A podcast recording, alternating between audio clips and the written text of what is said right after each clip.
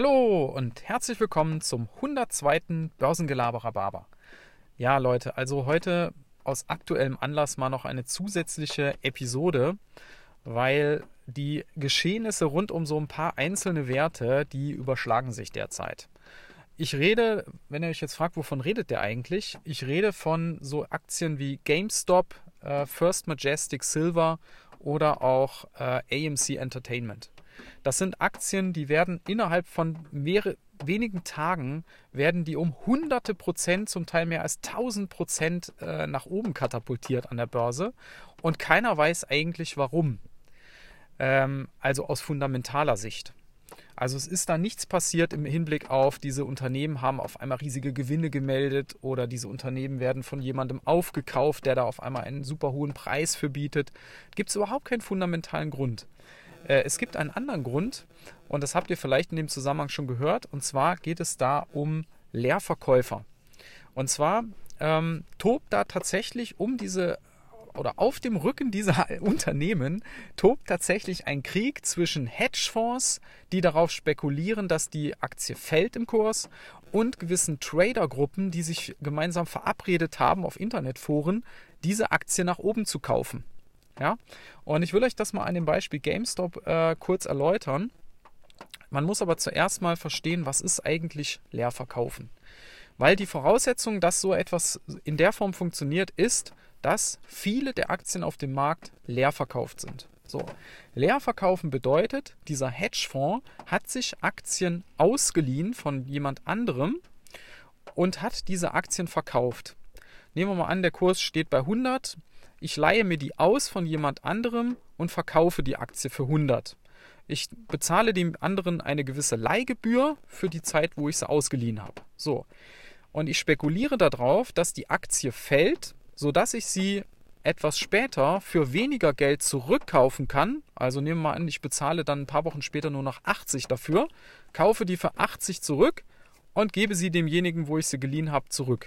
Dann habe ich einen Gewinn von 20 realisiert, weil ich habe sie ja für 100 verkauft und für 80 wieder gekauft, habe ich also einen Gewinn von 20 abzüglich eben der Leihgebühr. So, das ist das Geschäft beim Leerverkaufen. Äh, man nennt das auch Shorten, ja, und ähm, das war eben der Fall bei diesem GameStop. Ganz viele Aktien wurden, äh, sind von ähm, Hedgefonds leer verkauft gewesen, weil dieses Geschäftsmodell von GameStop einfach schon länger nicht mehr so gut funktioniert. Das ist eine Kette von Läden, die verkaufen und verleihen Videospiele. So. Und ähm, das läuft nicht mehr so gut. Und da haben die eben darauf gewettet, der Aktienkurs wird weiterfallen. So, und jetzt haben sich diese Trader-Gruppen, das sind relativ junge Leute, die noch gar nicht so lange dabei sind. Ähm, ihr kennt die vielleicht auch so ein bisschen unter dem Namen Robin Hoods. Ja, das sind wirklich ganz junge Leute, die jetzt zum, zum, an die Börse gekommen sind und für die ist das anscheinend auch so ein bisschen Spaß und, und ja, die haben sich jetzt einfach verabredet im Internet. Mensch, hör mal zu, GameStop, da gibt es eine hohe äh, Quote an Leerverkäufen. Lass uns doch die mal richtig grillen und lass uns die Aktie mal äh, nach oben kaufen. Und dann sind die in die Aktie rein und haben da Order nach Order reingehauen. Diese ganzen Leute, das sind Hunderte und Tausende von Leuten, die alle Orders reinhauen für diese Aktie. Und auf einmal steigt die Aktie. Und dann hat der Hedgefonds irgendwann gesehen, oh, äh, die Aktie wird immer teurer und ich muss die für immer teureres Geld zurückkaufen, sodass ich eben keinen Gewinn mehr mache, sondern eher einen Verlust mache. Ja, weil wenn die Aktie ähm, nicht mehr 100 äh, ist, sondern irgendwann bei 120, 150 oder bei 200, äh, dann kriegen die kalte Füße. Und dann haben die, hat der Hedgefonds angefangen, diese Aktie auch zu kaufen und sich da wieder einzudecken, damit sie eben nicht noch höher steigt und sie noch teurer äh, kaufen müssen. Und dann gab es zu diesem Zeitpunkt das, was man einen Short Squeeze nennt. Das heißt, es gab nur noch Käufer auf dem Markt ja, und fast keine Verkäufer mehr. Und dementsprechend Angebot und Nachfrage bestimmt den Preis. Ja, der Hedgefonds hat gekauft, weil er sich eindecken musste. Die, die Trader haben weiter gekauft, weil sie das Ding nach oben jagen wollten. Und äh, dann, dann ging das eben auch durch die Decke. Ja, also, das müsst ihr euch mal klar machen. Ja, man verabredet sich am Internetforum, eine Aktie hochzujagen und damit eben solche Hedgefonds mal so richtig in die Bredouille zu bringen. Ja, so, das ist also passiert und ähm, dieses Phänomen gibt es eben nicht nur bei diesem Wert, sondern das ist jetzt in, äh, vor kurzem bei mehreren Aktien so passiert. Ähm, also AMC Entertainment zum Beispiel, jetzt kürzlich First Majestic Silver hat man so nach oben gejagt. Also das sind äh, diese Short Squeezes und das funktioniert eben nur bei diesen Aktien mit hoher Leerverkaufsquote. So, ähm, warum ist das aus meiner Sicht nicht so doll? Natürlich, wenn ich da drin bin, dann freue ich mich super, die Aktie steigt und wenn ich ähm, ein gutes Timing habe und sage auch irgendwann, mir reicht's und ich steige aus, dann habe ich einen schönen Gewinn in kurzer Zeit gemacht. Alles prima. Aber die, der Börsenwert und die fundamentale Bewertung dieses Unternehmens gehen an diesen Stellen völlig auseinander. Das heißt, äh, das Unternehmen wird mit einem Preis an der Börse bewertet, die es einfach nicht wert ist. Ja, dass es nicht wert ist. Ähm, weil es macht immer noch wenig Gewinn und, und so weiter und so fort. Ihr wisst, was ich meine, ja.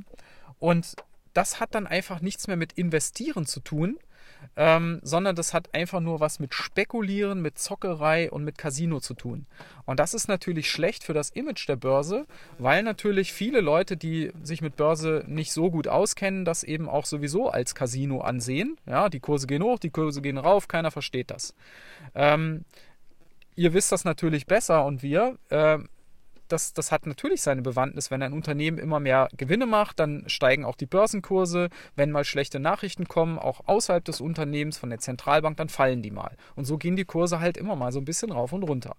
So, aber an der Stelle bei diesen Short Squeezes und diesen extremen Short Squeezes gehen diese Bewertungen so dermaßen auseinander, dass das nichts mehr mit äh, einer fundamentalen Bewertung zu tun hat. Und das ist schlecht für die Börse, schlecht für das Image, weil das natürlich einfach wirklich diese Casino-Unterstellung äh, nochmal festigt. Ja, und in dem Fall auch zu Recht. Also da muss ich äh, wirklich sagen, passt da auf, gerade diejenigen, die neu dabei sind, äh, lasst euch nicht verleiten, äh, in diese Sachen jetzt noch reinzuspringen, weil die Gefahr, dass ihr da ähm, eine der letzten Dummen, sage ich jetzt mal, seid, die da noch aufspringen und am nächsten Tag geht das Ding wieder in den Keller, die Gefahr ist relativ groß. Also lasst die Finger davon. Ähm, das ist natürlich ganz nett, wenn man das so sieht und wenn man das nachher so später liest, was da so möglich war, aber das ist wirklich reine Zockerei. Ja. Ja, und dann gibt es noch eine andere Seite, ähm, die wollte ich auch an der Stelle noch mit unterbringen. Und zwar habe ich mit dem Marc gesprochen, der ist ja an der äh, Börse Frankfurt. Und der hat mir eben auch gesagt, dass äh, durch diese vielen Orders, die da immer reinkommen bei diesen Werten, äh, kommen die Händler da auch wirklich an ihre ähm, Belastungsgrenzen. Weil die müssen alle paar Sekunden zum Teil müssen die neue Kurse stellen, weil wieder neue Orders reinkommen. Ja, und dann muss das auch alles an den, äh, äh, in den Rechnern gespeichert werden, äh, in Logfiles, wer da wann welche Order reingegeben hat, welche Kurse gestellt wurden und, und, und. Da kommen also auch die, die Systeme irgendwann an ihre Grenzen. Ja, also der Marc sagte, er sitzt von morgens halb sieben bis abends acht Uhr, sitzt er im Prinzip nonstop am Rechner und, und äh, stellt neue Kurse dar. Ja? Der kann keine Pause machen, keinen Kaffee trinken, nix. Also das ist schon heftig, ja. Also manche äh, von seinen Kollegen sprechen schon von neuer Markt 2.0. ja, wer das nicht kennt, äh, googelt das mal. ja, neuer Markt. Also da muss man wirklich sagen, das ist äh, Casino pur und ich bin mal gespannt, wie lange sich das noch hält, dieses Phänomen, ob die jetzt da ein Ding nach dem anderen durchziehen oder ob da jetzt irgendwann vielleicht auch die Börsenaufsicht mal einspringt und da gewisse Regulierungen macht. Ich weiß es nicht. Ja, in diesem Sinne, das war dieses Thema, was ich euch noch rüberbringen wollte. Ich wünsche euch ein schönes Wochenende. Es ist, glaube ich, gut, dass jetzt mal äh, Wochenende ist an der Stelle und alle mal ein bisschen runterkochen können. Und dann schauen wir mal, äh, wie es nächste Woche weitergeht. In diesem Sinne, ich wünsche euch was, erholt euch und bis dann. Ciao.